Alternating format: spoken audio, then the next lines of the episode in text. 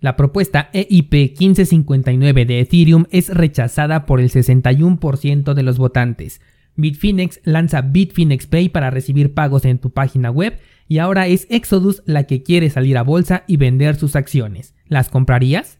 Esto es Bitcoin en español. Comenzamos.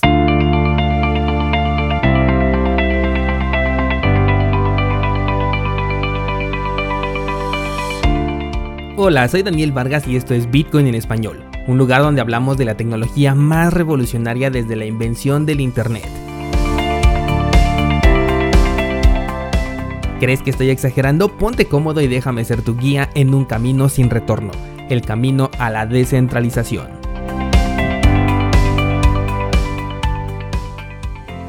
Bienvenidos descentralizados, hoy es jueves 4 de marzo de 2021 y cuidado porque Bitcoin ha buscado los 52 mil dólares, pero no le veo intenciones de que este sea el movimiento alcista que pueda darnos un nuevo máximo histórico.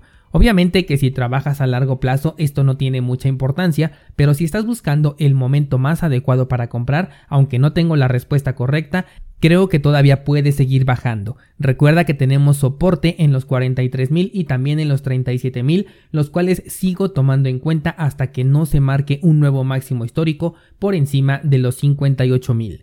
Con respecto a las altcoins, no hay mucho movimiento, salvo en algunos tokens NFT, que como bien te dije, se está inflando esta burbuja por mera especulación sin que tenga ningún sentido. Incluso Dogecoin fue inmune a la más reciente publicación de Elon Musk, quien parece ya haber perdido el toque, o tal vez la comunidad ya deja de sorprenderse después de tantas veces que se ha gastado este cartucho. Así que vámonos directamente con la información del día de hoy y comienzo contándote que ayer un descentralizado me hizo llegar una nota de la que no te hablé de hecho en el episodio de ayer y me preguntó por qué no lo había hecho, si esto representaba un gran avance. Bueno, se trata de una nota sobre Amazon y Ethereum, y es que esta empresa tiene un servicio conocido como Amazon Manager Blockchain, el cual se ha abierto para soportar a los nodos de Ethereum. El servicio de Amazon permitirá no solamente almacenar la blockchain de Ethereum, que como sabemos es imposible almacenarla de forma individual y se requiere de una empresa con capacidad suficiente para esta tarea, sino que también podremos acceder a la información, interactuar con contratos inteligentes programados dentro de esta red, entre otras cosas. De hecho, el comunicado dice que algunos de los beneficios que incluye este lanzamiento son conexión segura para los usuarios de Amazon Web Service, cifrado en reposo y transporte, acceso seguro a la red con API estándar de Ethereum de código abierto, sincronizaciones rápidas y bueno, otra multitud de cosas técnicas que se pueden hacer con Ethereum. Lo que comentaba con el descentralizado es que esto es un punto a favor de Amazon pero no tanto para Ethereum. Es decir, si yo quisiera invertir con esta noticia, invertiría en Amazon antes de hacerlo en Ethereum, porque el servicio puede resultar muy útil para futuras implementaciones centralizadas que lo lleguen a necesitar, pero en el caso de Ethereum lo perjudica más de lo que lo beneficia. Toma en cuenta que de por sí Amazon ya acapara un 36% de los nodos de Ethereum, lo cual representa un gran porcentaje, y consideremos que no cualquier persona puede correr un nodo de Ethereum a diferencia del de Bitcoin, que por darte un simple ejemplo yo tengo tres nodos corriendo en este momento. Con este avance por parte de Amazon, sí pone las cosas más fáciles para correr un nodo, pero si hay una gran migración a este servicio, esto incrementaría el nivel de centralización que se tiene. Y no sabemos en qué momento un gobierno puede simplemente prohibir que se dé esta clase de servicios a un activo que está compitiendo directamente con su divisa nacional. Podrían obligar a que se apaguen los servicios provocando una pérdida potencial de nodos, incluso un simple fallo en estos servidores también tendría el mismo efecto. De hecho, si recuerdas, esto ya pasó hace poco. Por otro lado, vi salir una alternativa que supuestamente mejora la escalabilidad de Ethereum de forma interna, entre comillas. Se llama Optimism, no sé si así se pronuncie, pero bueno, hace referencia a que optimiza la red y la convierte en una más rápida. La ventaja que dice tener esta solución es que es un contrato inteligente creado directamente en la red de Ethereum, lo cual le da ventajas sobre cadenas que son de segunda capa que hasta el momento no han sido adoptadas como por ejemplo si lo ha sido Lightning Network. La desventaja que yo te comento es que al ser un contrato de Ethereum va a fallar cuando Ethereum lo haga y no es una suposición. Recuerda que Ethereum falló cuando se creó el DAO, falló hace poco por la publicación de una actualización no autorizada e incluso creó una bifurcación y también falló cuando los servidores de Amazon se cayeron. Así que no estoy hablándote de un caso hipotético, sino que cuando esto vuelva a ocurrir, como he dicho, se convertirá en un Jenga. Fallarán los tokens ERC20, fallará Ethereum, fallarán las DeFi, fallarán las aplicaciones descentralizadas y este optimizador nuevo dejará de optimizar.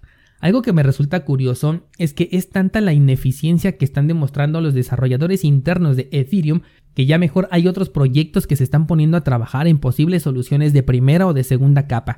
Y aunque ninguna ha sido eh, ideal todavía, hemos visto más trabajo tangible por parte de desarrolladores externos que buscan solucionar los problemas de Ethereum que por parte de los propios desarrolladores internos de este proyecto. Otra cosa de la que te quiero hablar y sigue teniendo relación con Ethereum es una publicación que ayer te compartí tanto en Twitter como en Instagram y que la realizó David Bataglia. David comparte un tweet en el que dice, si Bitcoin es oro digital, entonces Ethereum es el aluminio, por la cantidad de usos que se le pueden dar. En una época donde tenemos una destrucción económica sin precedentes, ¿en cuál vas a confiar para respaldar tu riqueza? Esta frase tiene muchísima razón y por eso es que te la compartí y que la traigo aquí al episodio porque mucha gente dice que Ethereum es mejor que Bitcoin porque tiene mayor caso de uso, cosa que hasta el momento no tiene ni una sola utilidad real que resuelva un problema a pesar de la multitud de aplicaciones que ya están corriendo en la red de Ethereum. Pero aún con este caso, es cierto, un activo por más utilizado que sea, no supera a Bitcoin como reserva de valor, tampoco en seguridad ni mucho menos en confianza. En relación a este comentario, un descentralizado me preguntó si no podríamos poner en el mismo lugar a Cardano. Por supuesto que sí, e incluso te hice un episodio especial donde comparé a Bitcoin contra Cardano. Por más útil que sea este proyecto, por más que tengamos muchísima confianza en él, ayer incluso te compartí el cambio de idea que tuve con este proyecto, aún así no pasa de ser un experimento que no tiene ni la cuarta parte de confianza, seguridad y capacidad de volverse una reserva de valor como si lo tiene Bitcoin, o más bien como ya lo es Bitcoin en este momento. Así que del mismo modo que Ethereum sería el equivalente al aluminio, Cardano también lo sería si es que lo comparamos con el oro, que en este caso lo representaríamos con Bitcoin. Es por eso que mi portafolio siempre tiene un 90% de Bitcoin y me permito jugar con otras criptomonedas pero solamente con un 10% del portafolio. Y si alguna me llega a sorprender con algún incremento, entonces lo que hago es cambiarlo pero por más Bitcoin salvo algunas posiciones en las que sí les defino un objetivo en dólares porque ya les asigné un uso a esta ganancia en caso de llegar a obtenerla.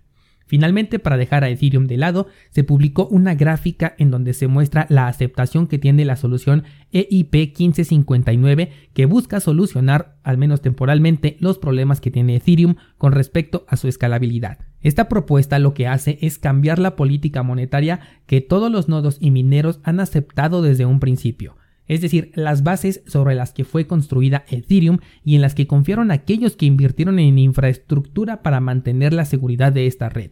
Esa política quieren cambiarla con esta propuesta, ayudando sí a mejorar la saturación en las transacciones de la cadena, pero perjudicando directamente a aquellos que han dedicado los últimos años a la seguridad de Ethereum.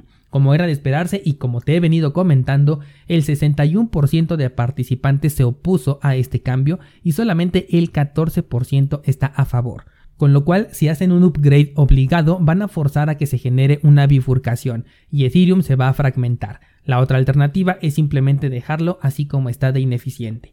Esto es súper importante descentralizado porque ya se vio que los mineros y los nodos no están de acuerdo en el cambio de política monetaria, algo que resulta obvio porque de ahí se están obteniendo ganancias impresionantes. Pero esto significa que si algún día Ethereum 2.0 se llega a convertir en realidad, va a tener el mismo o mayor rechazo, con lo cual habremos esperado más de 6 años simplemente para nada, porque finalmente no se podrá poner en marcha a menos que sea a través de una bifurcación que en caso de darse, esto podría darle el tiro de gracia al proyecto de Ethereum porque se quedaría sin aquellos que protegieron a la red durante los últimos años. Descentralizados, mucho cuidado porque Ethereum no va a escalar. Cambiemos de tema y vamos a hablar ahora de Bitfinex, una casa de cambio que utilizo regularmente cuando necesito abrir órdenes de compra o de venta. Y es que ahora han lanzado una aplicación que se puede integrar con tu página web para poder recibir pagos en criptomonedas de manera muy sencilla. Se trata de un widget que va a aparecer para que puedas hacer la transacción de pago y desaparece cuando esta fue completada. De esta manera puedes continuar con tu navegación sin estar cambiando de página. Evidentemente se trata de una solución centralizada, pero resulta interesante ver nuevos desarrollos y facilidades con las que las personas pueden aceptar criptomonedas en su negocio. Si bien no necesitas más que un código QR para aceptar Bitcoin en tu negocio, tener diversas alternativas que fomenten la adopción cripto son bienvenidas. Por ahora solo van a permitir pagos con Bitcoin, Ethereum, Tether y Bitcoin dentro de la Lightning Network. Los fondos van a ir directamente a tu cuenta de Bitfinex y el monto máximo que se puede recibir es de mil dólares. Este justamente es un punto negativo, porque con las criptomonedas no tenemos esa clase de límites, podemos transferir lo que queramos. Pero de nuevo, mientras esto ayude a la adopción y que podamos ver más negocios aceptando Bitcoin, pues bienvenido sea. Para ti como descentralizado, mi sugerencia es ir por formas en las que tú tengas el control o al menos la menor interacción posible con la entidad centralizada. Tengo dos cursos al respecto donde enseño cómo recibir pagos con criptomonedas en tu negocio y tu página web y pronto voy a agregar una clase conectando este servicio a tu propio nodo para que sea completamente descentralizado. También, si te llega a interesar, puedo agregar una clase con esta nueva aplicación de Bitfinex Pay, así que cuéntame en los comentarios si te gustaría ver esta clase. Encuentras este contenido en cursosbitcoin.com diagonal pagos. Cambiando de tema, parece que la iniciativa que tomó Coinbase de salir a la bolsa se ha vuelto popular. Ayer te platiqué de la noticia de Sapo que quiere convertirse en un banco digital, con lo cual deja de ser un servicio de interés para mí, y ahora es Exodus la empresa detrás de la popular cartera Exodus Wallet, la que quiere sacar a la venta acciones de su empresa ofreciéndolas directamente en su wallet.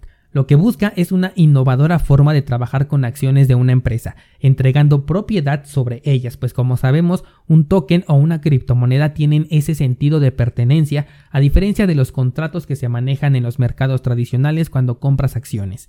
La propuesta ya fue enviada a la SEC, esto podría llevarse varios meses en ser aceptado, pero sinceramente no me gusta mucho la idea. ¿Por qué razón? Porque para ofrecer tus acciones una empresa tiene que ser extremadamente transparente y además seguir las regulaciones solicitadas, con lo cual Exodus podría dejar de ser una cartera anónima. De por sí, hace poco vi que podías participar en un nuevo proyecto. No me acuerdo si hacía referencia justamente a esto o era sobre otra cosa, pero el punto es que me interesó participar. Comencé mi registro para poder ser un candidato hasta que me di cuenta que me pedía identificarme. Y fue ahí donde simplemente le di cancelar y cerré la aplicación. Si utilizas esta cartera como base, te sugiero que vayas buscando algunas alternativas por si acaso se convierte en una entidad centralizada.